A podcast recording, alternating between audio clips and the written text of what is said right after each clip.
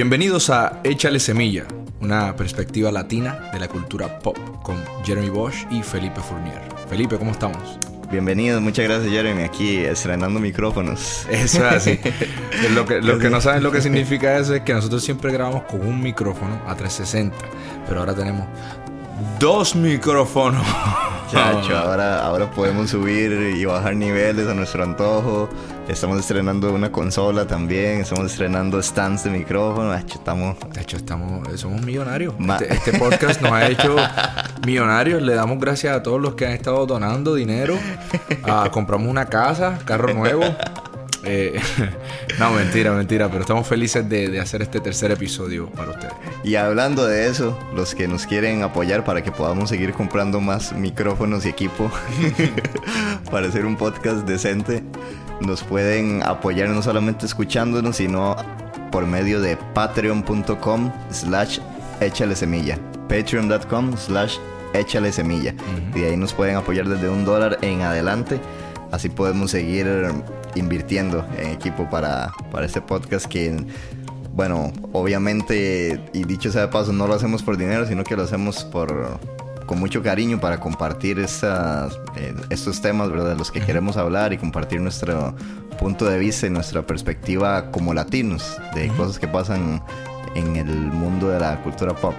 Pueden apoyarnos desde un dólar en adelante, 5 dólares, 10 dólares, etcétera, y pueden tener a cambio acceso a contenido exclusivo como el podcast número 0, la historia detrás del podcast. Pueden tener eh, acceso a contenido exclusivo de episodios secretos que hemos hecho, como el de Bandernach de Netflix, de la, película de Black Mirror. listas también de recomendaciones que mes a mes estamos eh, haciendo Jeremy y yo. Y también camisas y hoodies de la línea License to Love. Cuéntanos de la línea, Jeremy. Correcto. Ah, la línea License to Love, una línea que creé uh, recientemente y tiene viene incluida de hoodies ah, de diferentes colores y suéteres y t-shirts. Y dependiendo de la donación que ustedes tengan para nosotros, podemos también hacerle accesible a estas piezas de ropa. Para el frío, papá. Para el frío, Pepe. Para el frío que viene ahora en, aquí en los millores. queda, queda, perfecto, queda pintado. Pues buenísimo, Jeremy. Así que ya saben, échale semilla en Patreon, patreon.com slash échale semilla. Y nos vamos entonces a hablar del tema que nos convoca hoy, semana de Latin Grammys. Correcto. Esta semana se, en la semana que sale este podcast que nos están escuchando, se va a hacer la edición número 20 de los Latin Grammys en Las Vegas. Y nosotros queremos hablar sobre la polémica de los Latin Grammys con el reggaetón y el hashtag sin reggaetón no hay Latin Grammys. ya tuvimos un episodio dedicado al reggaetón en, en, la temporada pasada con el invitado especialísimo Gabo Lugo. Vamos a tener otro episodio también del reggaetón contraataca para esta temporada con Gabo. Pero hoy no nos acompaña Gabo, hoy vamos a estar hablando un poco de la polémica alrededor de los Latin Grammys, eh, un poco de la historia de los Latin Grammys por encima y bueno, qué podemos em, esperar y qué podemos predecir, no solamente para estos Grammys, sino del futuro, de lo que será la música latina a partir de este fenómeno, de toda esta revuelta que se hizo, ¿verdad? Claro. Ah, sí, yo, pienso que es eh, eh, oportuno y conveniente hacerlo ahora, especialmente porque yo te veo a ti, Felipe, y veo la credibilidad que tienes, ya que eres un ganador del Latin Grammy. Eh, y estoy viendo, mientras estoy hablando contigo, aquí a mi izquierda veo la estatuilla de los Latin Grammy de productor, ah, ya que produjiste el, álbum de Mariachi Flor de Toloache y, ese año a la misma vez consecutivamente ganaste. Entonces yo pienso que, quién más que tú que para hablar de esto y para, y para establecer una conversación de, de lo que tú acabas de decir, de cuál es el futuro de nosotros, ya que estamos en un periodo, ¿verdad? Muy, muy único, un poco raro, ¿verdad? En el, en, el cual pienso que, que, todo el mundo está empezando a sentir que estamos sufriendo una pequeña metamorfosis en la música latina, donde era bidimensional y ahora se está convirtiendo en multidimensional, ¿verdad? Y, bueno, definitivamente es un placer que, que abramos esta conversación el día de hoy. Sí, muchísimas gracias Jeremy por ser parte de esta conversación y para los que no lo sabían, pues Jeremy es ganador también, no del Latin Grammy, sino del Grammy de los Grammys oficiales que tienen más de 60 ediciones ya. Eh, que de eso vamos a hablar un poco también, el contexto, contexto histórico del Grammy y el nacimiento del Latin Grammy. ¿Por qué nace el Latin Grammy? Eh, obviamente con, eh, con, con facts, ¿verdad? Con hechos históricos pero también con nuestra opinión y nuestra perspectiva, ¿verdad? Que es totalmente cuestionable y totalmente subjetiva, pero para eso estamos acá. Eh, pero sí, como les decía, Jeremy también es ganador del Grammy con la orquesta del Harlem Hispano, Spanish Harlem Orchestra. Así que sin más, vamos a una cortinilla y cuando volvamos hablaremos sobre los Latin Grammys del 2019 y la polémica alrededor de hashtag sin reggaetón no hay Latin Grammys. Todo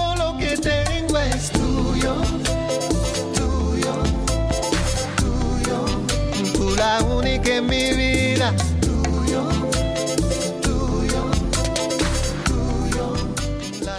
Entonces, vamos a dar una pequeña ficha técnica de lo que son los Latin Grammys. El Latin Grammy empezó en el año 2000, mientras que los Grammys americanos ya llevan más de 60 años. Este es el virtualmente el año número 20 de los Latin Grammys contra 60 años del Grammy americano.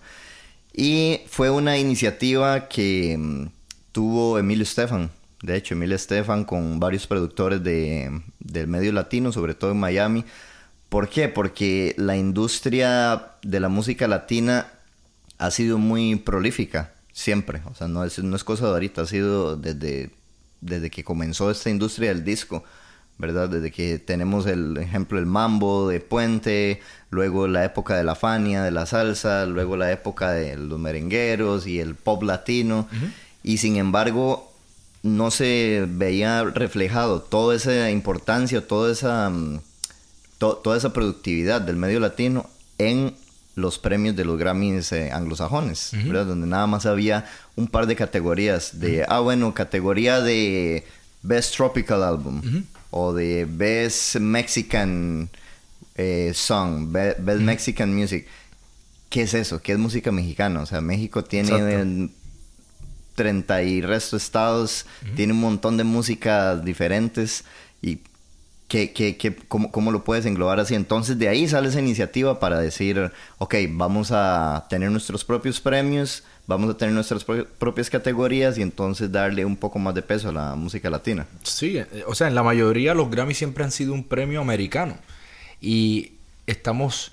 O sea, americano eh, refiriéndome a estadounidense. Sí, gringo, gringo. Y, yo pienso que, que en la creación del Latin Grammy es simplemente evidencia tangible de que, de que bueno, la, población latinoamericana en Estados Unidos ha estado creciendo de una manera tan exponencial que, que ha provocado que creemos nuestros propios premios, porque es que la industria de la música a este punto simplemente no puede subsistir en Estados Unidos si no es por la música latina.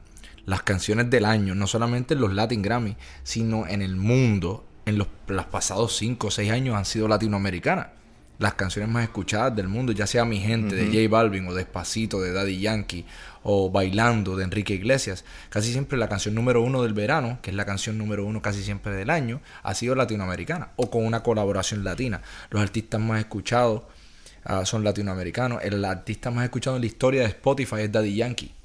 O sea que, que hace mucho sentido que, que haya habido un cambio social y que los Latin Grammy expresen también y sean evidencia tangible de ese cambio social. Yo vengo a traer la polémica aquí ya de Saki. Ay, ay, ay, ay, ay, ay, Muchos dicen, de hecho, bueno, eh, es una lástima que, que Gabo no nos acompañe hoy, pero él viene, viene, mi gente, por ahí viene, viene mm. Gabo para, para otro, para la, revancha del reggaetón. Nosotros habíamos pensado hacer este episodio acerca del reggaetón parte 2 con Gabo, como tú dijiste, pero vamos a, guardar ese episodio para luego. Claro. Y vamos a concentrarnos en esta... Pero muchos muchos eh, autores especialistas en la materia, como Gabo Lugo, que lo, quiero citar aquí, dicen que el Latin Grammy en realidad nació porque los gringos no nos querían en el Grammy de ellos. Mm.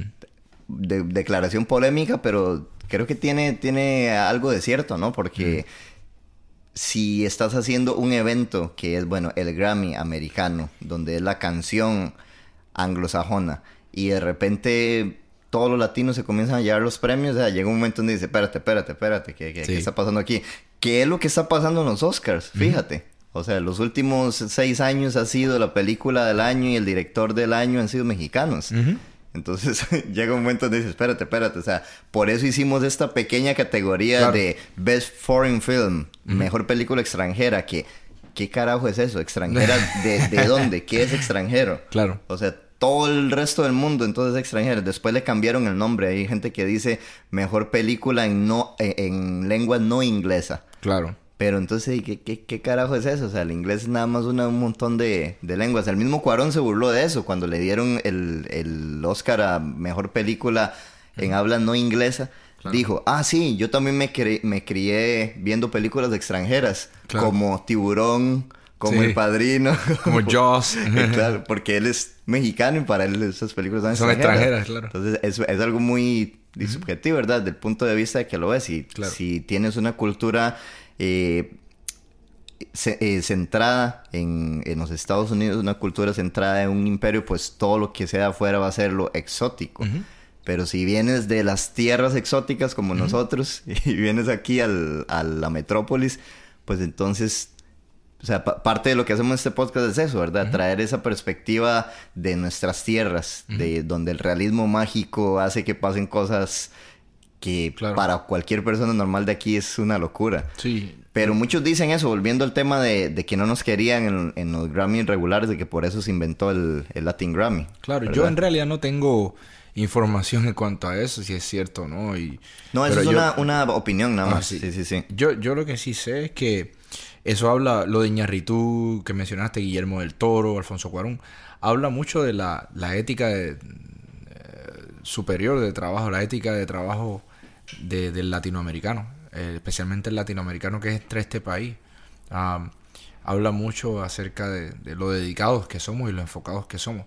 Eh, muchos vinimos de nada. Ah, Hay personas que yo conozco cercanas a mí que vinieron en el baúl de un carro. Ellos y su familia atravesaron la frontera y ahora son personas exitosas en sus propias ramas. O sea que tuvieron que batallar contra muchísimas oportunidades y, luchar para sobrevivir y, llegar a, un punto de, vivir aquí en este país como otro, como otro ciudadano y no como ciudadano de tercera o segunda categoría. Pero pienso que, que- que ambos van atados, ¿verdad? Del reflejo. Ahora, yo sí sé que el, hoy en día en la música, colaborar con un artista latino puede significar tu resurrección como artista americano. He visto artistas americanos que no han sido relevantes por años y solamente porque tuvieron la oportunidad, ¿verdad?, de, de colaborar con un artista latino, ya sea Bad Bunny, ya sea Marc Anthony, el que sea, les, les dio un resurgimiento. Zúmbalo, zúmbalo. Su carrera. Di, di nombres. No, no, no. Di, di nombres de los gringos. Yo puedo decir uno. Yo Dime puedo decir tú. uno. El chamaquito este que grabó Despacito el año pasado, hace Ah, dos años. Justin Bieber. Justin Bieber, sí. Bueno, Ese mismo, también sí. él tenía, él estaba teniendo una, una, una era oscura en su vida y ese tema los propulsó a todos, a él, a Daddy Yankee y a Luis Fonsi. De hecho, Luis Fonsi, porque se ató con un artista urbano, eh, Luis Fonsi llevaba años sin relevancia eh, en, el, en el mundo mainstream y esa canción lo puso en el número uno en el mundo. O sea que ah, también Will Smith, Will Smith ha sido relevante en las películas, pero no en la música por muchísimos tiempos y y, y ahora en la colaboración con Bad Bunny y Marc Anthony también que hicieron un palo. O sea, es, es cosa de, de, de saber hacia dónde se va el- el mercado. Y el mercado se está dirigiendo hacia lo latino definitivamente. No se está dirigiendo, está en lo latino. O sea, lo latino es lo caliente ahora mismo. Hablando un poco de. Antes de entrar a la polémica del reggaetón. Y hablando un poco de. De los estereotipos también, ¿verdad? Porque. Sí, tenemos. Una. Un. un montón de artistas eh, latinos de una calidad. eh, inexplicable. De una calidad increíble, como dijiste tú. O sea, eso de, de, de Cuarón, de Iñárritu, de Guillermo el Toro, habla muy bien por eso solo. Pero también tenemos el cliché, ¿verdad? El estereotipo de qué es ser latino, que por eso, de hecho, una de las cosas que, que empezamos este podcast fue por eso, ¿verdad? Decir, bueno, sí, Jennifer López está chévere también y Marc Anthony está chévere, no decimos que no, o sea, con mucho respeto y, y admiración para esos artistas, pero la cultura latina no es solo Cardi B y no es solo Jennifer López, o sea, también tenemos un montón de otros artistas que pues que, que, son de una talla increíble y no han, no, no, no, se les ha dado que los mismos latinos a veces no saben de ellos. Uh -huh. Menos van a saber de, de, ellos los europeos o los, o los estadounidenses, ¿verdad? Claro. Yo tengo, por, por ejemplo, acá una lista de los ganadores de canción del año eh, de los Grammys, uh -huh. de los Latin Grammys, desde el 2000. Y, por ejemplo, en el 2000, una de las canciones nominadas que no ganó, ganó Dímelo de Mark Anthony, pero una de las canciones nominadas es Al lado del camino de Fito Páez, que es un piezón, o sea, la, uh -huh. el nivel de letra y de, de, de lírica, así, uh -huh. de poesía de esa pieza es increíble. No digo que Dímelo es una mala canción, pero si las comparamos por letra, pues, Fito Páez se lo lleva. Claro. Producción y que la melodía sea catchy o que, porque sabemos que Mark Anthony siempre tiene una producción uh -huh. impecable, ¿verdad? Eh, aquí otro de los años, por ejemplo, que veo, eh, estaba nominado el, la leyenda de la música brasileña Catano Veloso, uh -huh. del que estuvimos hablando hace poco.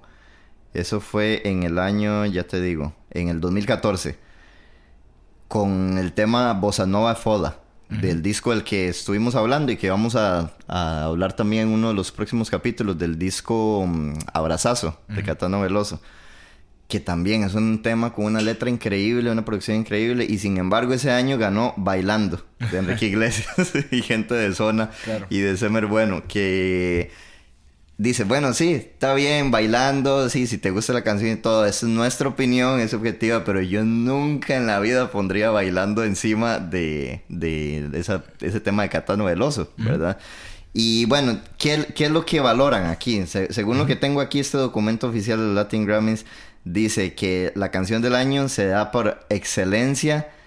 Excellence in Latin Music Songwriting, o sea, excelencia en la composición ya sea música y letra de la, de la canción latina. Uh -huh. Pero muchas veces, pues eso se ha opacado también por, por lo que es el, el estereotipo, ¿verdad? O el sí. cliché, o, o, cuántas ventas tenga, o cuánto sonó. Mira el caso de Despacito, uh -huh. que todavía sigue sonando por ahí, que fue la canción del año en el 2017. Uh -huh.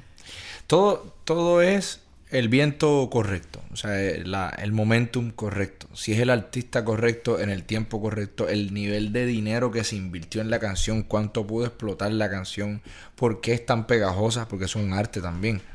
No solamente porque tú hagas un hook pegajoso, haces un palo. Y Despacito y Bailando son perfectos ejemplos de que musicalmente no son tan elaborados, no tienen nada de especial. De hecho, Bailando tiene la progresión armónica de más de 30 hits. O sea, si tú ves esa progresión armónica, la tienen todos los otros temas que en los últimos 5 años han sido palos. Lo cual también es de preocuparse si lo vas a ver de la perspectiva musical. Y desde Por... perspectiva de creación, ¿verdad? De creatividad, también. exactamente. Ahora, aquí estamos hablando, perdón que te interrumpa, aquí estamos hablando calzón quitado, ¿verdad? Uh -huh. Y esta es nuestra opinión, repito claro. de nuevo. O sea, yo sé que muchos de los que nos escuchan, pues eh, pueden estar de acuerdo con, con, de acuerdo con nosotros. Muchos de los que nos escucharán sí. pueden no estar de acuerdo. Y eso es lo que queremos, Ajá. generar esta, esta discusión, claro. ¿verdad? En lo que acabo de decir de Bailando y Despacito, no es subjetivo Uh -huh. y no y no acepto que me, que, que, me discutan porque si tú vas a un doctor a preguntarle Bien. si tú tienes un flu o no, uh -huh. él es la autoridad para eso. Yo soy graduado de Berkeley, beca completa. No estoy diciendo esto uh -huh. para, para decir quién soy, pero yo no pienso que la música sea tan esotérica, tan metafísica, que no hayan personas que tengan autoridad suficiente como para decir esto está eh, rehecho, recalentado y te lo puedo explicar y te lo puedo pragmatizar. Porque... Y eso, eso que acabas de decir, wow, Jeremy, me diste así en el clavo porque quiero que profundicemos y tal vez no, nos puedas eh, dar información de eso que dijiste sobre la progresión armónica. Uh -huh. Porque eso sí, o sea, si la melodía es bonita o no, si es pegajosa o no, uh -huh. eso es totalmente subjetivo, eso es eh, de la opinión, ¿verdad? Claro. Del que quiera. Pero las, las progresiones armónicas, lo que se llaman los cambios armónicos, uh -huh. eso es un hecho, eso, claro. es, eh, eso no es una opinión. Sí. Entonces, ¿qué, ¿qué es esto de las progresiones armónicas? Si lo puedes dar así como en pocas palabras y ¿por qué no es ilegal? O mejor dicho, ¿por qué sí es permitido copiar progresiones armónicas y hacer piezas basadas en, esas, en, en ella? ¿Por qué no es plagio? Claro, bueno, porque hay lo que se llama un loophole. Tú te puedes meter por los loopholes, por las imperfecciones de la ley y hacer, ah, hacer que no sea plagio. Ya le cambias un piano, le cambias un sonido de un instrumento y de repente ya lo puedes categorizar como un arreglo nuevo. Sí, bueno, Pero, empezando porque las progresiones armónicas son limitadas, ¿verdad? O sea, tenemos una limitación, no como la melodía. La melodía son virtualmente ilimitadas, pero las progresiones y tenemos en una escala, ¿verdad?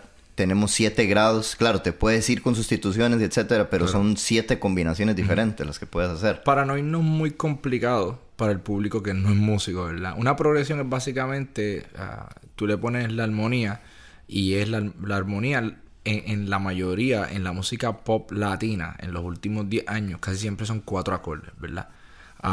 y esos cuatro acordes, ¿qué pasa? Que probaron ser un éxito en un palo no sé cuál fue la primera canción, pero fue definitivamente dentro de los últimos 10 años.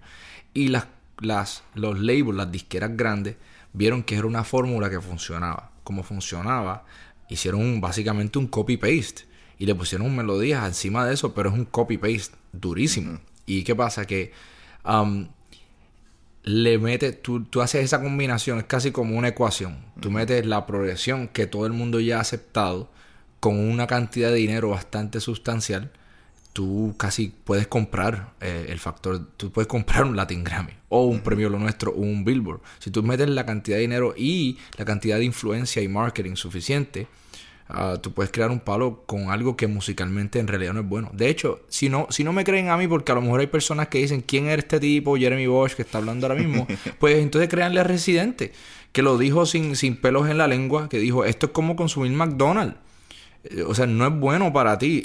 Te es lícito consumirlo, pero no es bueno. Y consumir mucha de esta música, te lo digo, no es bueno. Y lo repito, no es bueno. A mí no me importa si hay músicos por ahí que son tremendos y les gusta eso. En realidad, todos tenemos que aceptar que no es bueno. Ahora, hay un lugar y un, y un, y un, y un tiempo para algunas de estas canciones, sí. O sea, yo no te voy a mentir, si yo estoy un viernes por la noche por ahí jangueando y entro a un club con pana y de repente escucho despacito, ¿quién no se va a mover? Obviamente está en el ADN de nosotros el bailar, el pasarla bien. Ahora, si estamos hablando de música y estamos hablando de arte y estamos hablando de creatividad, definitivamente no está en el top of the food chain creativo. Hay música en Latinoamérica que se come musicalmente, creativamente y y hasta en el, ámbito del baile, mucho más arriba y mucho más elaborada y mucho más sustancial en todo el sentido de la palabra que muchos de estos temas. Esto no hay que. Esto es una, esto es una verdad autoevidente. Esto no hay ni que hablarlo. Todo el mundo, hasta las personas que le gusta esta música, saben que no es bueno. O sea, no, no lo es. Y no tiene calidad. Pero ah, tú pones el productor correcto, con los plugins correctos y con el taste correcto para mezcla, sí le puedes hacer un argumento de ponerle un Grammy encima pero la realidad es que hay, mucha música que es basura y hay mucha música que no. Ah, la cosa es que eso este, estamos entrando en otro, otro, tema, ¿verdad? Pero se ha perdido un respeto por el músico y por la opinión del músico, ¿verdad? Al final del día tú y yo somos músicos, componemos, hacemos arreglos para orquestas sinfónicas, big bands, orquestas grandes, cosas pequeñas. Hay muchas producciones súper minimalistas. Hemos trabajado con artistas urbanos, con no artistas urbanos, con productores de todo el sentido. Y hasta ellos mismos te pueden decir que hay cosas que tienen calidad y hay otras que no. Aún dentro del género urbano. Ah, yo escuché el, último disco de Bad Bunny. En realidad hay muchas cosas de, de ese disco que me parecieron súper innovadoras. O sea que no estoy diciendo que en general esto es blanco y negro pero hay, que establecer una conversación de por qué hay cosas que no tienen sustancia y hay cosas que sí. De ese disco, del disco Por Siempre de Bad Bunny, hablamos en nuestro episodio del reggaetón el año pasado, ¿no? Bueno, la temporada pasada, más bien. Claro. Y mira qué interesante que hablamos de ese disco hace meses y ahora ese disco está nominado en, los Latin Grammys. Este año está nominado como mejor disco de, eh, urbano. Ahora, para entrar en la, en la polémica esta del reggaetón, ¿verdad? Porque mucha gente dice, no, que pues el reggaetón es una porquería. Otros dicen que el reggaetón eh, sí tiene valor. Otra gente, como Gao, que lo voy a citar de nuevo y con él vamos a profundizar sobre eso, dice que el reggaetón no es música, pero ojo esto, no lo dice de una manera despectiva. No, lo, claro. Lo dice desde un punto de vista de que el reggaetón no es música, así como el cine no es teatro. Exactamente. Está hecha con otros parámetros, está hecha con gente que no son músicos, que a, a, veces no saben qué es un Do mayor 7 o un Fa sostenido disminuido, pero tienen musicalidad, tienen talento y pueden hacer palos y hace, están haciendo otro tipo de arte. No significa que son, que son pendejos, que son tontos, que son malos, están haciendo otro tipo de arte. Entonces, eso abre otra polémica que ya tendremos más adelante con Gabo, pero si no es música, deberán de tener ellos entonces sus propios premios, deberán de tener ellos su, su, su, su propio nicho, aparte de los Grammys. Así claro. como están los Tonys para Broadway y los Oscars para la para, para las películas, ¿verdad? Bueno, pero es que en realidad si tú ves los Latin Billboard o los premios Lo Nuestro, una, un gran porcentaje de los premios son simplemente artistas urbanos. Casi uh -huh. todos los premios son urbanos, de, de, una manera u otra. Y al otro lado de la moneda tenemos los premios Pulitzer, por ejemplo, uh -huh. que son los premios para el periodismo, en donde históricamente se le da un premio Pulitzer a música clásica y ahora se metió a Kendrick Lamar. Uh -huh. Entonces los de premio Pulitzer estuvieron reclamando, bueno, pero ya ellos tienen los Grammy, los Billboard y este y el otro, ¿por qué vienen a, a tomar claro. este espacio? Y ese, eso, eso es un muy buen punto, porque entonces la gente tiende a decir, porque la gente, vamos a ser honestos y vamos a ser completamente crudos, la gente casi no piensa ya. O sea, se ha perdido mucho colectivamente, se ha perdido la, la, habilidad de pensar. Porque la gente que no piensa usualmente hace, hace statements, hace oraciones que son blanco y negro. Ah, pues, pues sí, pues si Kendrick Lamar eh, se ganó el Pulitzer, pues dáselo a Bad Bunny también, Pepe. Pero la cosa es que hay grupos de Harvard, de doctorado, que te pueden analizar sí. poéticamente, líricamente e históricamente y esotéricamente y filosóficamente las letras de Kendrick. Por eso es que él termina ganándose un premio así. Uh, pero si tú, tú, no puedes hacer lo mismo con una letra de Bad Bunny, no puedes hacer lo mismo. Tratas de hacerlo y de hecho hay unos memes que sí. intentan hacerlo de una manera completamente irónica. Hay, hay unos memes buenísimos. Pero uh, hay que aceptar que hay sustancia dentro de todo, ya sea poéticamente, musicalmente o dentro de la producción. Uh, yo sí digo que no hay tanta sustancia musicalmente en el disco de Bad Bunny, ni líricamente. te lo digo porque escribo letras -huh. um, y escribo música pero sí el valor de, de, ese disco definitivamente está dentro de la producción. Incluso cuando su nivel ha, ha subido, o sea, yo sí he visto que el nivel de Bad Bunny ha subido, uh -huh. eh, sobre todo mm, ahora que hizo esta canción Bellacoso con, con René, que, que, que, escribe junto a René. Uh -huh sí se ve que se puso a hacer su tarea porque está a la par de René, que les guste o no, o uh -huh. sea, el, el, tipo sabe escribir letras. Uh -huh. O sea, ya que nos guste René o no, que nos guste Calle 3 o no, es otra cosa. Claro. Pero el tipo sabe, sabe escribir letras. Sí, o sea, no. Sí, sí, es, es, tiene, tiene, tiene una técnica. Claro, René tiene un don innato para escribir y para y tiene un, don increíble que yo creo, creo que ese es su fuerte más grande, que es, que es lo, como dice Rubén, nunca nunca estimemos por debajo de su valor el, el valor de, de, contar historias. Uh -huh. Y René tiene tremendo gusto para uh -huh. contar una historia. Y es un, un, talento innato, como dices, pero también estudió. O uh -huh. sea, también no es solo que nació con eso. O sea, él se pulió, él estudió guion, él estudió sí. eh, cine en España y estuvo años ahí eh, eh, dándole, picando leña, ¿verdad? Como, como decimos. Y por eso, o sea, eso se ve. Y cuando vemos esta canción Bellacoso, por ejemplo, que es un vacilón y, y habla de los bellacos y etcétera. pero incluso en un vacilón de pieza como esta, si ves el nivel de, de René a la par de Bad Bunny y dices, ok, Bad Bunny se pudo hacer su tarea. Está a un nivel más alto que el, el resto de canciones que hemos escuchado antes de él, pero aún así Residente se lo lleva, ¿verdad? O sea, si pero analiza es que las tú, letras y... También cuando tú colaboras con un artista en el estudio, uh, si el artista es de un nivel bastante alto, el artista usualmente te va a elevar el nivel a ti. Él no se va a rebajar a tu nivel. Claro. Él va a elevar. Y muchas veces estas canciones no las escribe completamente uno o el otro. Sino que a veces, si uno es más deficiente escribiendo letras, el otro artista que es más eficiente uh, escribiendo letras te las va a escribir. Claro. Muchos de los versos te lo vas a... Mira, tú puedes poner esta palabra aquí te queda mejor. Esto te queda mejor. Sí. Te lo digo porque yo he estado en Miami en muchísimas, en decenas de, de sesiones de escritura con los mejores escritores de Miami. Eh, saludos a Joroli Chacín, ex Guaco. Saludos a, a, a, todo el corillo, a, a Nacima, a, a Patrick Romantic. Eh, el corillo esp espero ir a, a, Miami la semana que viene, después de estar en Orlando con la Spanish y, y, y ver a algunos de los amigos. Pero veo que muchas veces lo que una persona no pone en una letra lo pone en la otra y los escritores usualmente se ayudan los unos a los otros. Hay memes y todo ahí eh, burlándose de eso. Hay una letra que dice, wow, wow, wow, mami, dámelo todo, wow, wow, wow, dámelo, dámelo. Escritores, cinco cabrones. Escrita por cinco tipos, digo, ¿en serio? Claro, claro. Una vez yo vi uno del disco de Beyoncé, que eran como 19 escritores. Y entonces el disco de Beck, el mismo año, Beck era el único escritor en todo el disco. O sea, es como que... sí, sí, sí. Sí, pero una, una, cosa no le quita a la otra. Ah, pero, pero sí, lo que, lo que dijiste de esa comparación está muy bueno. Sí, ahora el...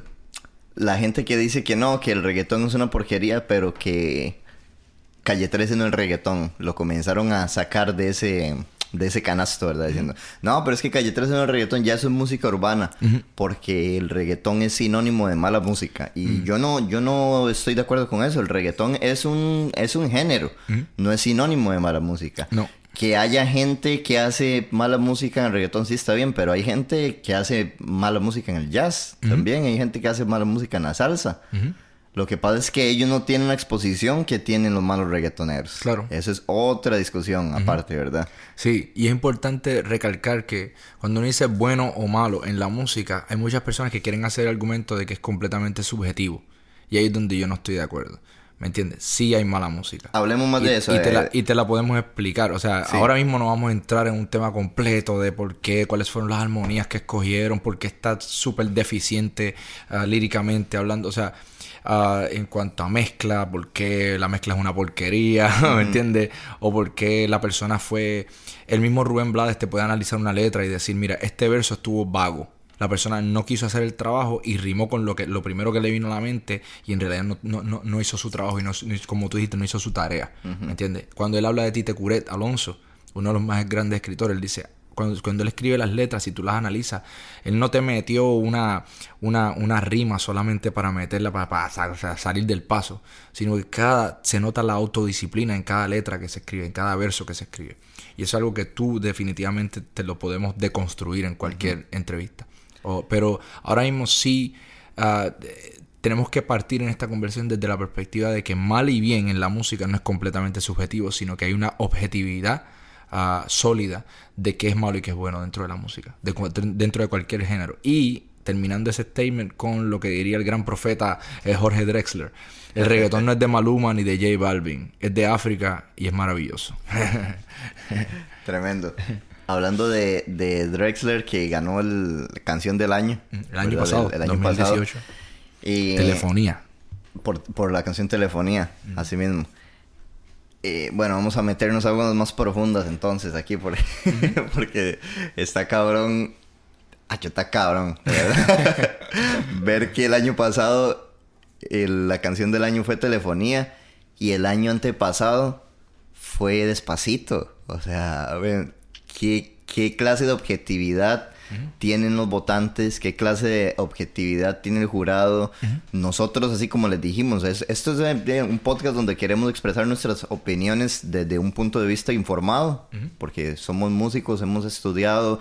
Eh, Jeremy tiene un Grammy, yo tengo un Latin Grammy no estamos criticando fervientemente a la academia, no estamos diciendo que tienen que votar todo y que no sirve, no, no, eso, eso no es lo que estamos diciendo, estamos viendo cómo funciona y, y cuáles son las cosas que para nosotros funcionan y cuáles son las cosas que no funcionan. O sea, es, es casi que irónico. Es como, es, como ver que un año presidente es Obama y el siguiente año el presidente es el señor este de pelo naranja.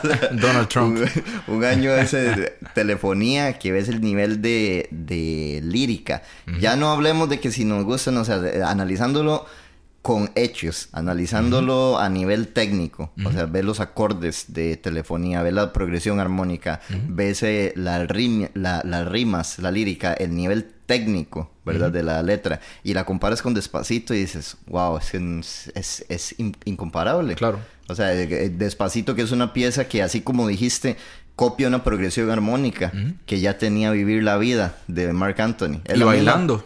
Es la misma progresión armónica y es la misma progresión de bailando. O sea, podemos ver varias canciones del año que son exactamente la misma progresión. O sea, es casi...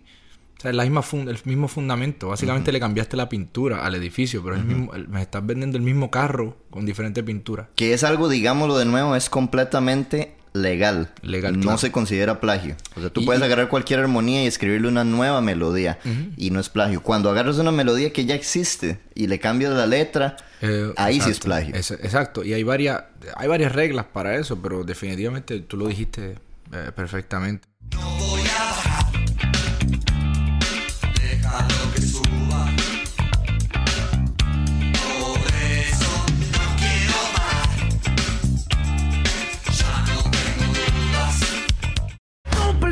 just watch.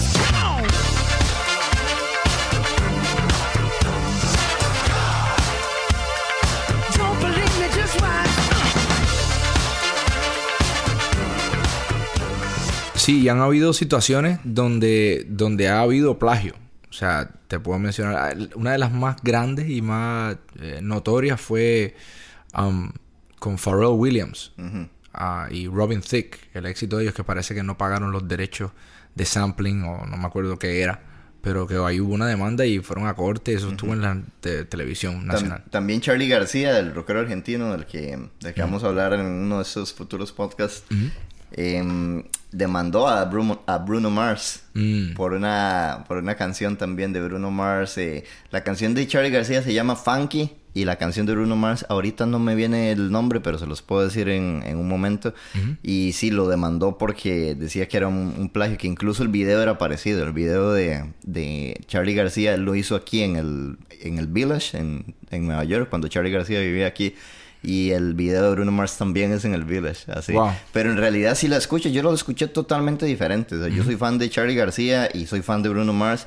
Y la verdad para mí una pieza no se parecía para nada con la otra, excepto por un riff de la guitarra que era como medio funk. Pero también, entonces llegas a un punto de que dice, bueno, pero es un riff, no le está copiando la melodía, no le está copiando una frase específica. También hay, como dijiste al principio del episodio, loopholes, ¿verdad? por los que te hay, puedes... hay líneas bien blurry lines. Que creo que así se llama la, la canción. No, no pun intended, la canción de Robin Thicke y. Y. Y. Ah, y Pharrell. Es, es perdón, la, la canción es Uptown Funk. Oh, Uptown Funk. La de Bruno Mars y Charlie García lo demanda por, porque dice que le plagió su tema funky. Y bueno, para háblale un poquito a la gente de quién es Charlie García. Charlie García es el, papá del rock argentino. Sí, un, un genio. Muchos, muchos lo atribuyen ser el creador del, de toda esta oleada de rock en español. Gente, eh, él trabajó e inspiró a toda una generación de rockeros argentinos como Fito Páez, como Soda Stereo, eh, Spinetta, em, Cerati, un montón de, de, rockeros muy, muy, muy importantes eh, que han salido de, Charlie, ¿verdad? Y Charlie, bueno, Charlie es uno de los, de los críticos más acérrimos, más eh, agresivos de toda esta industria del Grammy, los Latin Grammy.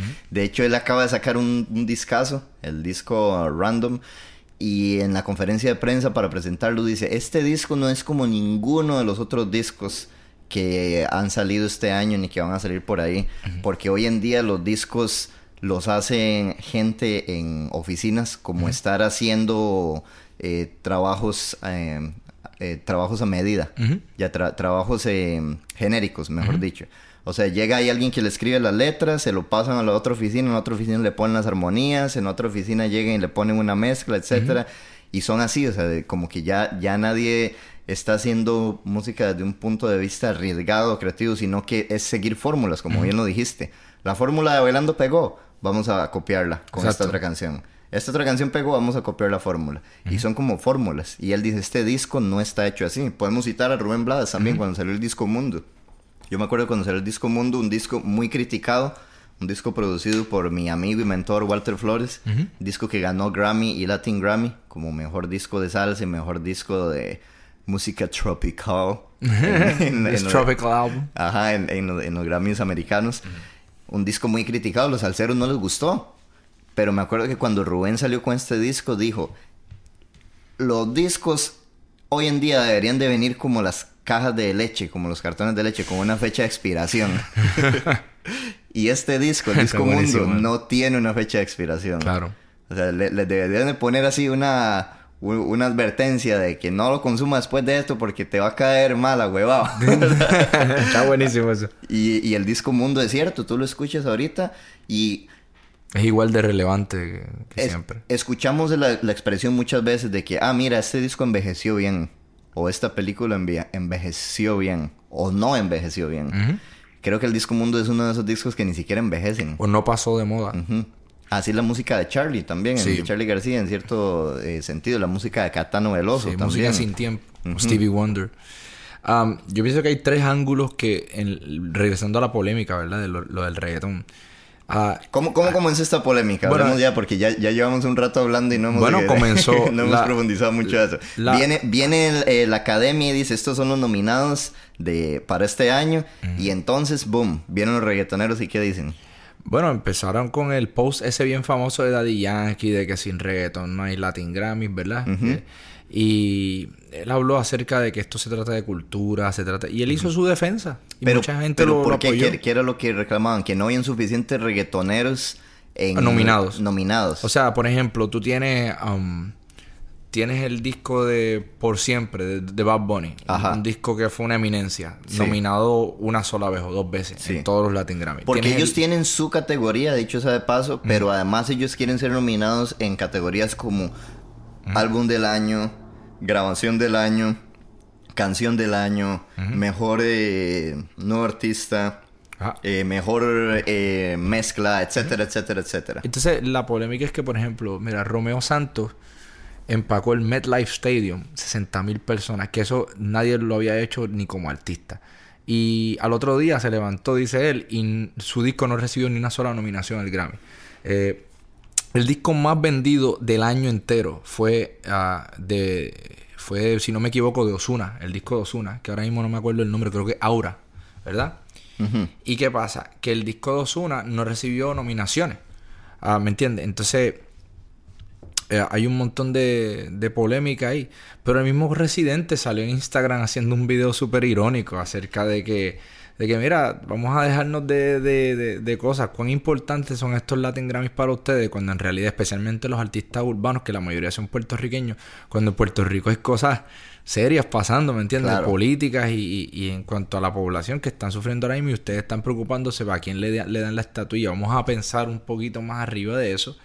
La academia respondió también a los posts de, los- de los raperos y dijo, mira, esto, esto no es una tiraera a ustedes, básicamente le están diciendo que se, se involucren más.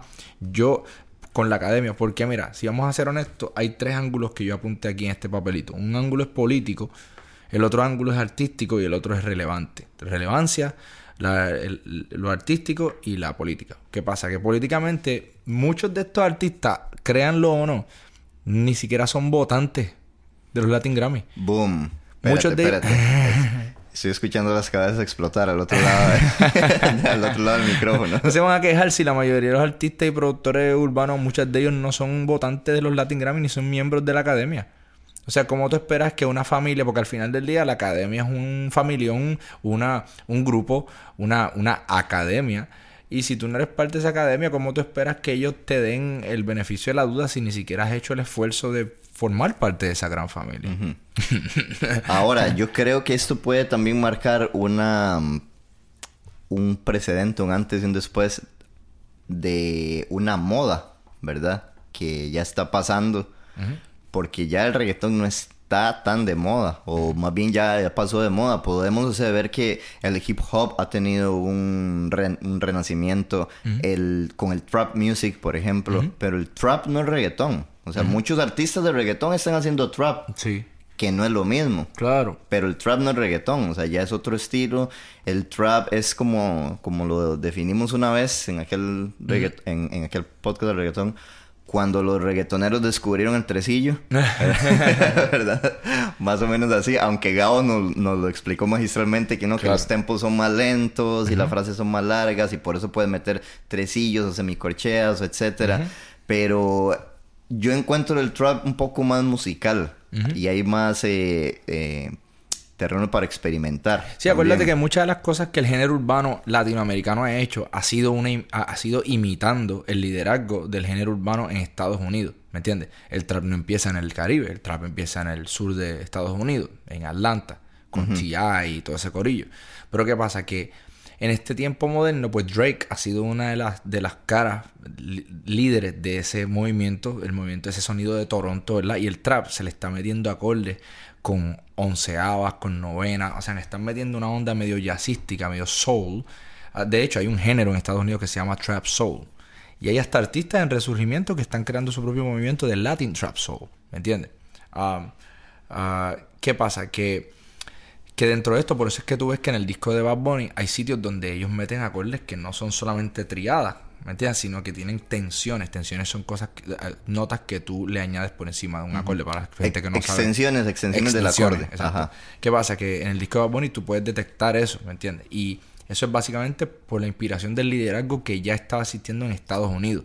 O sea, los innovadores del trap uh, latinos sí se puede decir que han empezado en Puerto Rico y hasta en Colombia pero en realidad esto, esto es simplemente uh, dejándose llevar por el liderazgo de lo que están haciendo los afroamericanos en Estados Unidos desde hace tiempo, ¿me entiendes? ¿Tú crees que el social media ha influido? Porque yo tengo mi, mi propia opinión, mi teoría. Quiero eh, hablar de eso un poco, pero quiero también saber tu opinión y la opinión de la gente que nos escucha.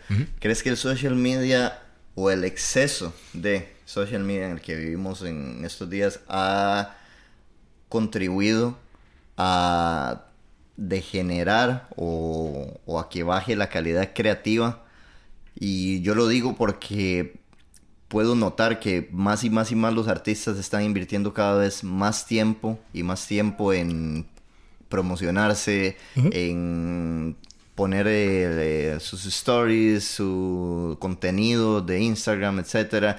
Cuando un artista de hace 50 años ese tiempo tal vez lo, lo invertía escribiendo canciones o practicando o aprendiendo a tocar un instrumento. Pues mira, tú tocaste un punto hace rato que va atado a esto y lo explica perfectamente.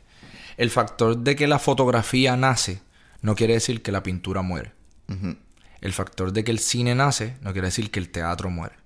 El factor de que las artes plásticas digitales nacen no quiere decir que la música muere al final del día, lo que dijo Gabo, el punto de, Gabo de que el reggaetón no es música para empezar, sino que artes plásticas, ¿me entiendes? Ya cuando tú ves una electricidad que manda a diferentes radiaciones y vibraciones a través de un dispositivo electrónico y sale, ya no es música, sino es un arte plástica diferente, porque música es el, la, la la mezcla de sonido y silencio en, impromptu en el cuarto. ¿me en vivo. En, vivo. Lo que tú estás escuchando. un tipo le dio a la conga con la mano y tú estás al frente de la conga. Eso es lo que, de lo que está compuesta la música en el cuarto. El resto es lo que interpretaron los cables y los micrófonos y la electricidad y el magnetismo a través de eso. ¿Me entiendes? Por, por eso es que tú puedes hacerlo plasticina. El sonido de una trompeta, tú lo agarras y a través de esta nueva arte plástica tú la conviertes. O sea, esto lo podemos hablar luego con, con Gabo. Claro, Sin meterme mucho en eso, lo que me acabas de preguntar de social media, vamos al grano. Eh, el, factor de que hay, hay que hacer una separación muy importante entre el músico y el influencer. ¿Me entiendes? Una persona es música, pero otra persona es influencer. Estoy escuchando las cabezas explotar al otro lado. ¿Puedes repetir eso? hay una, diferencia. No, es lo mismo. No, hay una ah. diferencia, hay una diferencia entre un músico y un influencer. Tú lo dijiste muy bien. Todo respeto a todos los hermanos. Pero Maluma no es un músico, él es un influencer. ¿Me entiendes? J Balvin no es un músico, él es un influencer. Bad Bunny no es músico, él es influencer. Me podrán hacer el argumento que sea, pero a la misma vez usted no soy yo. ¿Me entiendes? y, tienen que enseñarme entonces qué autoridad tienen y qué educación formal tienen en lo que estamos hablando desde la fundación hasta arriba. Esto no es para echársela ni por arrogancia ni vanagloria. Pero hay que hablar con el respeto. Un doctor no va a ser modesto y te va a decir, bueno, a lo mejor yo no sé, porque a lo mejor yo puedo estar equivocada acerca de cómo se llama esta arteria. ¿Me entiendes? De la misma manera, yo hablo con, con todo el respeto con toda humildad y con toda recepción a todo el mundo, pero estamos hablando de la verdad. Una cosa es diferente y tú lo dijiste, ¿por qué? Porque esa gente no sabe que es un tresillo o que es un... El mismo residente en la tiradera contra Tempo dice, mira, un tipo que se llama Tempo y no sabe lo que es un 6 por 8 ¿me entiendes? Esa referencia es básicamente... Pero luego, eh, luego eh, el, el, Tempo le responde y le dice, yo sí sé cuánto es 6 por 8, 48.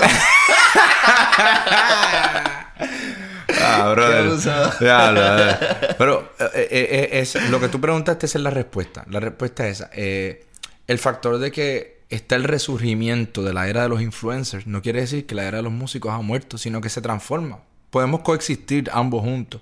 La cosa es que las líneas se han, se han borrado, las líneas en la arena se han borrado un poco y la gente piensa que un tipo porque tiene millones o, millones y millones de o billones de views en YouTube o millones de followers, él es el más duro, él es el músico, el mejor músico. Y, y, y, la cantidad de followers que tú tienes te hace mejor músico que la persona que tiene 100 followers. Pero la realidad esa, es, no es cierto. Y es hora de, de dejar las cuentas claras. Y, y, esto no soy yo, de vuelta pueden ir a cualquier persona como Natalia Fulcade, Jorge Drexler, el mismo residente que lo ha dicho, mira, no aten al artista con la cantidad de, de números, ¿me entiendes? Al final, tú tienes Tempo, Osuna o Balvin, algunas de estas personas tienen millones y hasta billones de views, billones de views en YouTube y no te llenan una arena a México.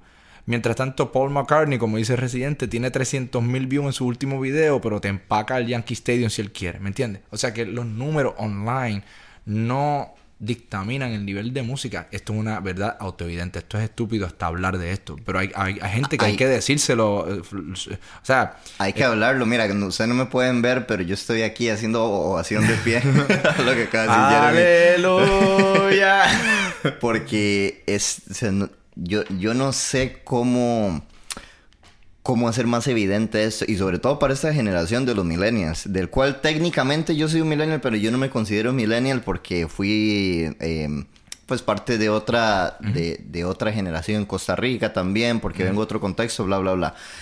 Pero para, para un millennial, o sea, hoy en día es muy difícil hacerles entender de que no es la cantidad de views que tengas en YouTube o la cantidad de followers que tengas en Instagram lo que te hace ser buen artista, o sea, la calidad no, no, no viene atada con eso. Y eso, bueno, y hay gente que me dice, bueno, pero eso siempre ha existido porque Michael Jackson vendía disco de platino y que muchos de esos discos la misma disquera los compraba y etcétera. O Siembra, que es el disco eh, de Rubén Blades y Willy Colón, que ha sido el disco con mayor cantidad de ventas en la historia de la música latina.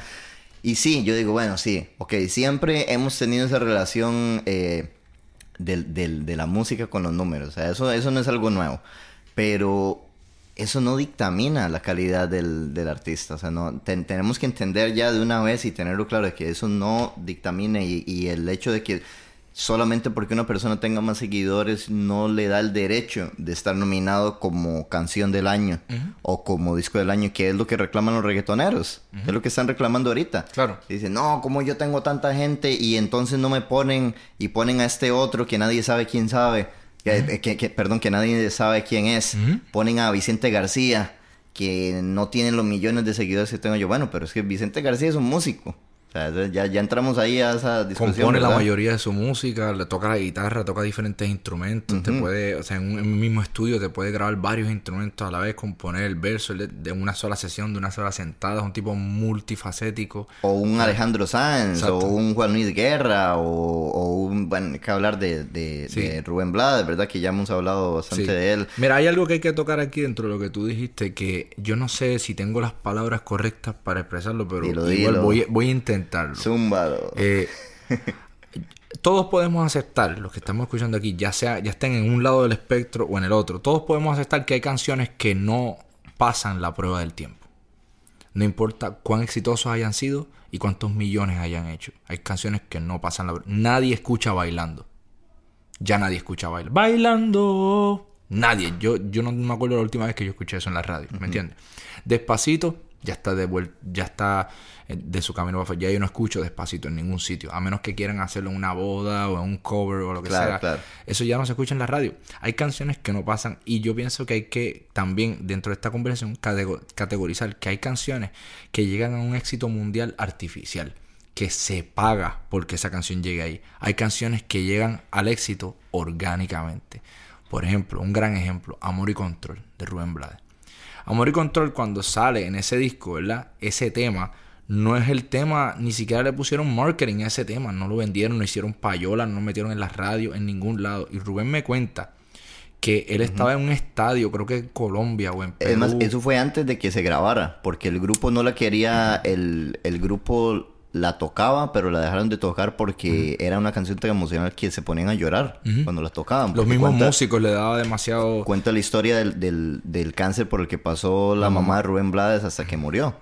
Entonces los, los mismos músicos se ponían a llorar y decidieron no volver a tocarla. Sin embargo, había unas grabaciones eh, bootleg o grabaciones eh, que, que no eran oficiales, por decirlo as- así. Y entonces van a este concierto y ¿qué pasa? Sí, un estadio llenísimo. Él me dice que había, que no sé si eran más de 20 mil personas, 30, no sé qué era.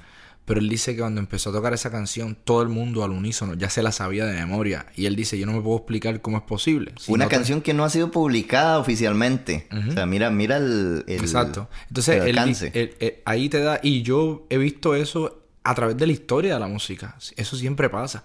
Y es porque hay cosas que tú no puedes pagar suficiente dinero para que pasen la prueba del tiempo. Eh, el dinero no compra el tiempo. Y, y ahí está, ahí está la, la verdadera prueba, ¿verdad?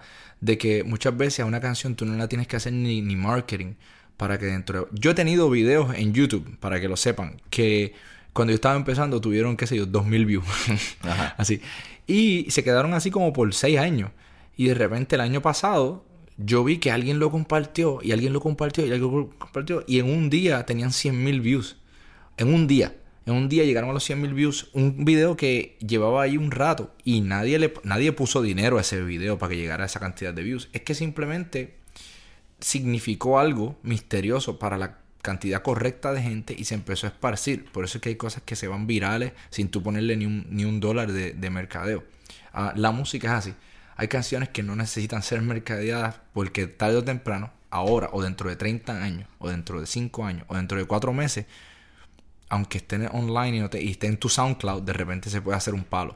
Eso es algo que yo he visto, lo he visto y, y, y es que la calidad no, la calidad musical y, y el peso y la relevancia histórica en el momento correcto, eso es lo que hace un verdadero éxito, ¿me entiendes? Por eso es que Latinoamérica fue Latinoamérica, el tema de Residente. Él sacó ese, ese, esa canción ah, en un tiempo correcto. El viento y, y los- lo- la, la temperatura de todo, el- el- el- el- el- los vientos de, de- de- Sí, del arte estaban, estaban moviéndose hacia la Sí, dirección y correcta. el, y el momento político y social en el que fue en, el, en el que fue publicada la canción, ¿verdad? Esa canción ganó Mejor Canción del Año en los. Latin Grammy. Sí, ese ganó mejor canción, sí. Y hay canciones en las que ni los mismos productores de los discos han creído y re- eh, pasaron y rebasaron incluso muchos años después la prueba del tiempo, como Pedro Navaja. Pedro Navaja era una canción que el- hasta los productores decían, no, mira, esa canción es muy larga, esa nadie lo va a escuchar. Como siete minutos Y dura. además empieza solo con una conga y una voz. ¿Qué es eso? ¿Qué, qué, qué- qué carajo es esto? Y no, Claro. y, y córtala, córtala. Eso tiene que ser más pequeño. Quítale la parte ahí de, de- del, del borracho. Eso no, nada que... Y mira, o sea, se hizo un, un- un palo de, de- de los 70 hasta el día de hoy. Claro. Y eso es un tema que nunca va a perder su relevancia. Siempre y cuando sigan existiendo Pedro Navajas. ¿Entiendes? Um, lo mismo con Bruno Mars, yo pienso. Y lo mismo con muchos artistas así que no... No importa los números que hayan sacado al principio cuando sacaron el tema. Son temas y música que nunca van a perder su relevancia. Yo prefiero ser el segundo que el primero. Yo prefiero no, no ser un artista que, que hace un palo y desaparece por el resto de su carrera, sino una persona que continúa siendo constante en lo que cree. Y, y yo pienso que, regresando al tema de los Latin Grammy, empezamos por el tema político. También yo dije artístico musical, lo cual lo tocamos un poco, ya, ya que la mayoría de estos artistas no comprenden nada acerca de la música. De hecho, el mismo más famoso es el pianito ese de tres teclas que dicen, este, mi Sí. piano de hacer reggaetón. sí, Um, es un piano con do, sostenido y re. Claro, y, y esto no es por burlarnos de, de vuelta de estas personas, pero es que estamos tratando de hacer la distinción y, e inspirar. De hecho, para, para todos los escuchas, de esto se trata Échale Semilla. Échale Semilla es un podcast en el cual estamos tratando de empujarlos y empujar a muchos de nosotros a recalibrar y a repensar muchas de las cosas y muchas de las filosofías que nosotros mismos hemos creado para nosotros mismos colectivamente. Porque la mayoría de las veces cuando uno tiene conversaciones así, la mayoría de las personas dicen, tú sabes que nunca lo vi de esa manera. Ese es el punto. El punto es que cuando, cuando hacemos statements que son blanco y negro, eso es simplemente evidencia de que tú no estás pensando lo suficiente. Porque cuando te pones a pensar, en realidad las cosas no son tan, eh, tan blanco y negro, no son tan simples como aparentan. Y hay, y hay muchas áreas grises dentro de esta conversación. Y eso no es eh, una tirada del reggaetón exclusivamente nada más, porque de hecho tenemos todo un podcast dedicado al reggaetón y al respeto que le tenemos al reggaetón. De hecho hicimos una disección histórica al reggaetón desde sus orígenes con el general, pasando por Tego Calderón, que ha sido de los pocos que se ha llevado a puntuación perfecta en este podcast, de hecho, con el disco El, el Abayalde. Claro. El Abayalde, con Para que tengan contexto de este episodio, les recomendamos el episodio del reggaetón. Para que sepas que no venimos de una perspectiva elitista, este, ah, no, porque la música clásica y el jazz eh, no, no tienen comparación con estos. No, no, no. Vean nuestro episodio del reggaetón, vean cómo lo deconstruimos y cómo admiramos ese movimiento y cómo las diferentes, eh, los argumentos que tenemos eh, pro y con. Y entonces también para que tengan, para que este episodio les tenga un poquito de más peso y un poco de más discernimiento. Con calma, yo quiero ver cómo ella nos menea. Me ese pum pum girl. Tiene adrenalina, mete la pista, venteame lo que sea. I like you pum pum girl. ya vi que estás solita, Después de toda esta reflexión, eh, después de hacer nosotros mismos de abogados del diablo, pues ya dijimos las bondades y toda la admiración que tenemos por el reggaetón, pero también podemos nosotros mismos ser de abogados del diablo y criticar todo lo que creemos que puede mejorar este movimiento o en lo que no estamos de acuerdo con el movimiento, ¿verdad? Vamos despidiendo así este episodio donde hablamos de los Latin Grammys, la polémica que se generó alrededor de la falta de reggaetón, del hashtag sin reggaetón no hay Latin Grammys. Por ahí vi otros hashtags que decían sin autotune no hay reggaetón. Qué bárbaro. Por ahí vi otros que decían eh, sin misoginia no hay reggaetón también. es, es, importante hablar de todos estos temas, ¿verdad? Porque que haya reggaetón bueno no significa que o mejor dicho, que haya reggaetón malo no significa que todo el reggaetón sea malo. Que haya reggaetón bueno no significa que ya eso no sea reggaetón. Tiene muchas cosas también que en su tiempo en el en el podcast de reggaetón le criticamos de, la forma en la que se expresa la mujer, ¿verdad? que, es una, que es muy criticable, de la misoginia o de cómo los niños pueden estar escuchando eso y pueden imitar conductas, etcétera. Eso es tema de otro, de otro, podcast, pero entonces para ir eh, cerrando con esta mm, polémica del, de los Latin Grammys, cuáles son conclusiones finales que tenga Jeremy? Bueno, pues, eh, pues ato lo que acabas de decir para tomarlo de, de conclusión nuestro podcast y especialmente episodios como este no solamente están llenos de opiniones personales y de, y de, y de, y de sugerencias de parte de dos personas que se dedican a la música, sino también de, ojalá, si no se llevan nada de este episodio, que se lleven una sola cosa, que sea, pensemos, utilicemos nuestras cabezas un poco más. Y esto no lo digo de una manera condescendiente, me lo aplico a mí mismo también. Pero esto no se trata de, estigmatizar al reggaetón, se trata de evaluarlo. Esto, no, se, esto no se, trata de demonizar a los artistas urbanos, esto se trata de tener discernimiento propio y inspirarle a nuestros niños, a nuestros hijos, eh, pensamiento crítico. No, cree, no, no, no criar unos niños con los oídos tapados y, con supersticiones, ¿me entiendes? y no crear niños con, miedo al reggaetón, sino crear una juventud que pueda escuchar el reggaetón, que pueda tener valentía de salir por ahí, entrar a un club, escuchar algo y saber lo que está bien y lo que está mal. Ah, porque no, como repito, no todo es tan simple. No todo es blanco y negro, así que necesitamos usar nuestras cabezas para entender que hay cosas que no se deben aceptar. Y si eres mujer, no deberías aceptar ciertas letras. Y, y, y se te respeta si no las aceptas pero tratemos de empujarnos unos a otros para, para, para crear un mejor mundo para, y para empujar también para ayudar a nuestros hermanitos que queremos, a nuestros hermanos reggaetoneros, que están simplemente, como dijo Gabo en el episodio de reggaeton, están contando su historia. Son uno de nosotros, son artistas. sé que tú quieres que él hable de Shakespeare, que o sea, tú, tú, tú cantas y tú rapeas lo que eres y lo que has aprendido en tu vida. Así que los apoyamos, hacemos un llamado a nuestros amigos urbanos a que, a que evalúen sus propias letras, a que no sean esclavos de, la máquina, eh, de, los, de las disqueras y de la máquina de la industria, sino que eh, tengan la, la dignidad y la integridad de, de, hablar de lo que en realidad quieren hablar y de expresarlo a través de su género, el cual es maravilloso y viene de África. y, y, bueno, y, y, la relevancia histórica que pueden tener. Uh, hay muchas cosas pasando en sus países de las cuales ustedes pueden hablar y, con las cuales los vamos a apoyar. Uh, yo sé que muchas veces la, la, la, gente de la industria les va a decir que no es sexy y que no es atractivo hablar de cosas que están pasando en nuestro mundo, pero aún así tenemos que, que continuar uh, holding each other accountable, que es como que teniendo contabilidad unos con otros, ¿me entiendes? Para seguir empujando la cultura latina de una manera digna y de una manera elevada. Uh -huh. Mira, mi conclusión, esta temporada del podcast la empezamos con la película Joker, que fue una película muy criticada por, el, por la razón de que es una película que no es positiva. Muchos dijeron que era, un, era, una película que no inspiraba a ser mejores personas. Y yo digo, nosotros hablamos aquí en este podcast de la película. Hay que hacer cosas positivas, hay que vendarse los ojos y pensar que todo está bien en este mundo como artistas. Uh -huh.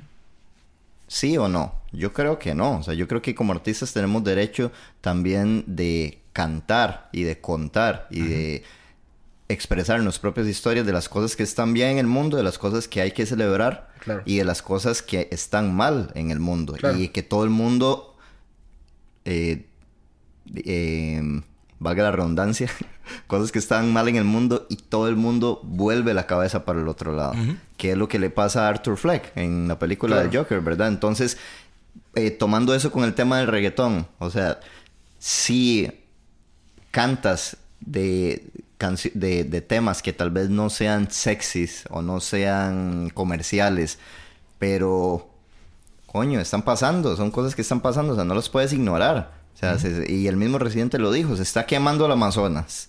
Uh -huh. hay, es, eh, hay una revuelta social en Chile. En Chile. Hay uh -huh. una revuelta social en Puerto Rico. Pero ustedes prefieren hacer una protesta de que no hay suficiente reggaetón en los Latin Grammys. Hablen de eso. Es casi ofensivo a las personas que necesitan la voz de autoridad de estos artistas que se concentren en su propio crédito y no en ayudar a los otros. Uh -huh. Eso es tremendo punto. Hablen ah, de eso en sus canciones. Entonces, así como el Joker no vino a contar una historia de fantasía, vino a atacar y a criticar a una sociedad que sí, que, que le da la espalda a las personas con enfermedades mentales. Uh -huh. Pues así mismo, o sea, nosotros podemos hacer con nuestra música también, uh -huh. ¿verdad? En lugar de estar reclamando que no hay tantas categorías aquí con los reggaetoneros y que sin el reggaetón esos premios no serían nada y etcétera. Porque son unos premios que ya hablamos al principio del context, contexto histórico del que vienen. De que prácticamente podemos ver que nos querían sacar, nos querían dar nuestro, nuestro, nuestra propia noche. Al final del día, nuestra decadencia no vendrá a manos de la violencia de nuestros enemigos, sino de la indiferencia de nuestros amigos. Ya. y con ese punto me gustaría, me gustaría recomendarles para cerrar este episodio a, y felicitar por este medio si ustedes llegan a escucharlo, amiguitos, a Fer Casillas, primero que nada, mi amiga de México nominada, Best New Artist. No es reggaetón, uh -huh. eh, pero bueno, la recomendamos. Eh, y bueno, Fer, te quiero mucho y a Rodrigo y a Juanjo y a todo el corillo de Blooper. Y felicitaciones por tu nominación y y espero que gane. También dentro de nuevo artista, también Anela, uh, una artista, una muchacha que llevo conociendo muchos años y he visto su desarrollo cantando en restaurantes para nadie en Boston y el desarrollo que ha tenido ahora mismo está de gira. Así que Anela, muchas felicidades también. Tremenda artista, uh, sí. Como productor, a mi hermanito Juan Pablo Vega, que pronto vamos a estar colaborando, spoiler alert. eh, increíble, increíblemente orgulloso de su música, lo que está haciendo y nominado varias veces. Este, él ya ha estado nominado anteriormente y es un artista y cantante y productor increíble, colombiano. Uh, también a mis hermanitos Luisito Quintero y Robert Quintero por su nominación, por su nuevo álbum. Y al compadre Tony Zucker, que ojalá pronto lo, lo, lo vea la semana que viene en, en, Miami. Tony Zucker también está nominado muchísimas veces, creo que hasta como disco del año, de Más de mí. Uh -huh. El disco que él acaba de sacar con Isaac Delgado, Marquiñones, este, sí, está, está uh, Alexandra Abreu, un montón de gente. Y bueno, felicidades Tony, Robert, Luisito, Juan Pablo Vegas, Nela y Fer. Y los que se me olvidaron, que son muchísimos también, compadres y amigos de aquí, de, de la industria musical. Felicitaciones a todos y, y bueno, vean los Latin Grammy. Uh -huh. Y yo les quisiera recomendar del otro lado del espectro dos discazos para mí que salieron este año que los escuché una y otra vez de, de manera obsesiva y que no están nominados para nada, que pasaron, que, que eso pasa y para mí está bien porque el que un disco esté nominado o no no quiere decir que el disco sea bueno. o sea, como llevamos ya más de una hora hablándolo en este podcast, eso no, el, el que esté nominado, la cantidad de, de, views que tenga no dictamina la calidad de un producto. Entonces quisiera eh, compartirles eh, en la sección de recomendaciones de estos dos discos. El primero es el disco La Conexión del artista peruano Cotito Medrano. Okay. Cotito es una de las leyendas, de los pilares de la música afroperuana. Uh -huh. Él fue músico y compositor, de hecho, de muchas de las piezas de Susana Vaca, de hits de Susana Vaca como Se me van los pies, como Tumba y Cajón. Eh, Cotito es un tremendo cajonero y cantautor, como lo dije, en su propio derecho y salió este año con un disco increíble que no, no he podido dejar de escucharlo desde que salió con un swing tremendo, con un concepto de musicalidad de producción tremendo. El disco se llama La Conexión uh -huh. de Cotito Medrano. Y el otro disco que quiero recomendarles es el disco 100 años de Calypso del artista costarricense Walter Ferguson. Y este disco se llama 100 años de Calypso porque se lanzó celebrando los 100 años de este señor. O sea, wow. es, es, este fue su regalo de cumpleaños. Wow, man. O sea, eh, más de 20 artistas alrededor del mundo se reunieron para hacer sus propias versiones de canciones de este señor que todavía está vivo, que todavía está componiendo y cantando sus canciones en el Caribe de Costa Rica. Tremendo. Walter Ferguson, que es eh, parte de la cultura afrocaribeña de. Costa Rica, donde tienen su propia cultura, su propio idioma, el mecatelio, que es en el que él compone, que es un inglés criollo. Wow. Y es un tipo increíble. En este disco eh, yo tuve la oportunidad de colaborar con Jorge Drexler en este disco. Hicimos una, una coproducción juntos aquí. Él canta y toca la guitarra en uno de los temas de Drexler. Wow. Pero además tenemos a Inti Limani de Chile.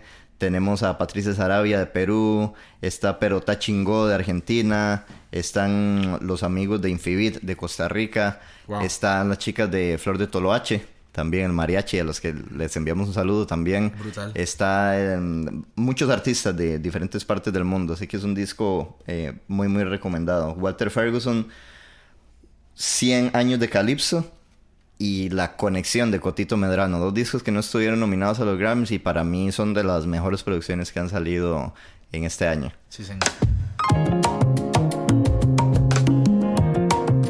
Así que con eso, Jeremy, muchísimas gracias por acompañarnos. Gracias a ti, Felipe, y bueno, esperamos que hayan disfrutado de nuestra conversación y gracias por siempre apoyar a Échale Semilla, este podcast que estamos haciendo para ustedes. Y, y bueno, nos vemos la próxima semana. Nos pueden enviar todos sus comentarios. Queremos escuchar qué piensan ustedes sobre esta polémica de los Latin Grammys y el reggaetón. Nos pueden mandar para el carajo. Nos pueden, nos pueden, decir lo que quieran. Nos pueden apoyar, etcétera. En arroba Fournier Felipe, arroba Jeremy Bosch Official. Y, y, a, y arroba quejas. Este, ¿cómo, ¿cómo, es este? El departamento de échale semilla arroba quéjese aquí. quéjese aquí.com. eh, no, mentira, mentira. Y si además de quejarse o de mandarnos para el carajo, nos quieren apoyar. además de escucharnos, lo pueden hacer en patreon.com slash échale semilla. Mm, Así que muchísimas gracias por escucharnos. Nos vemos la próxima semana. Nos vemos.